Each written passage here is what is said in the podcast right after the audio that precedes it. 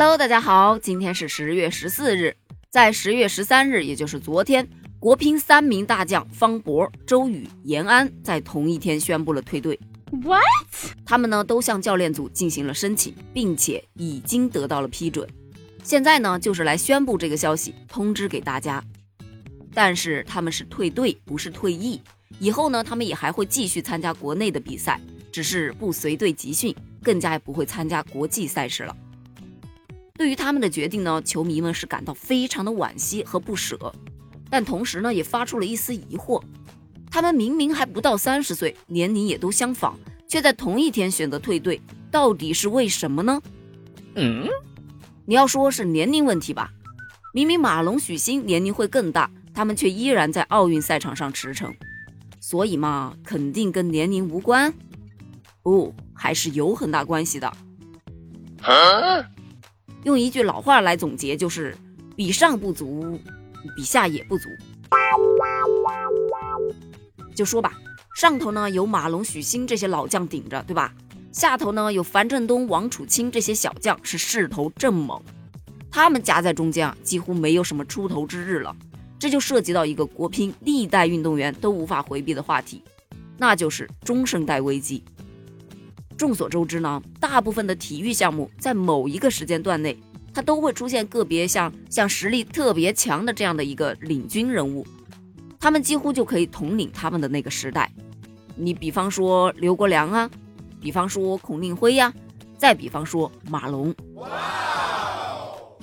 而中国乒乓球呢，本身内部的竞争就已经非常激烈了，时代的更迭也是非常的快，所以呢，就有很多笑言称嘛，奥运冠军都不一定能拿全运冠军，一群奥运冠军来争夺一枚全运奖牌，我太难了。虽然说呢是一个笑言啊，但其实真的反映了一个非常残酷的事实，那就是国内竞争真的太大了，如果你的实力不是顶尖儿，那么你根本就出不了头。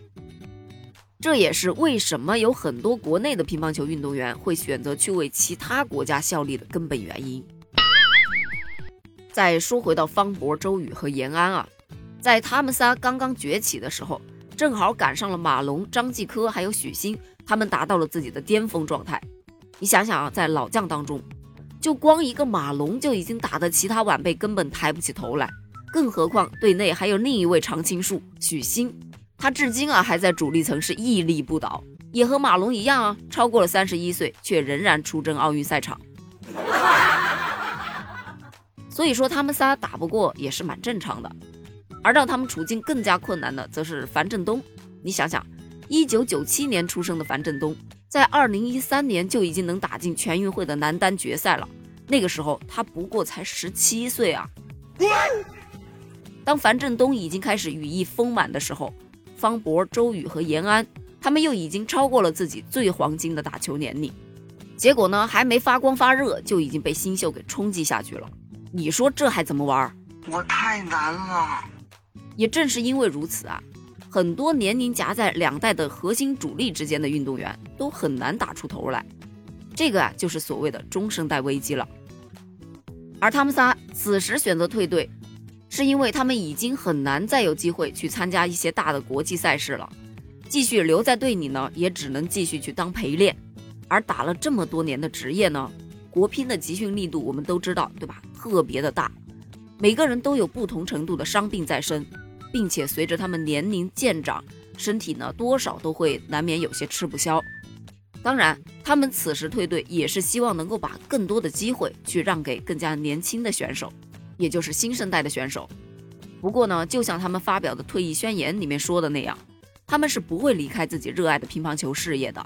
他们只不过是退出国家队，不参加集训，也不参加国际赛事，但是在国内的赛场上，还是经常可以看到他们的身影的。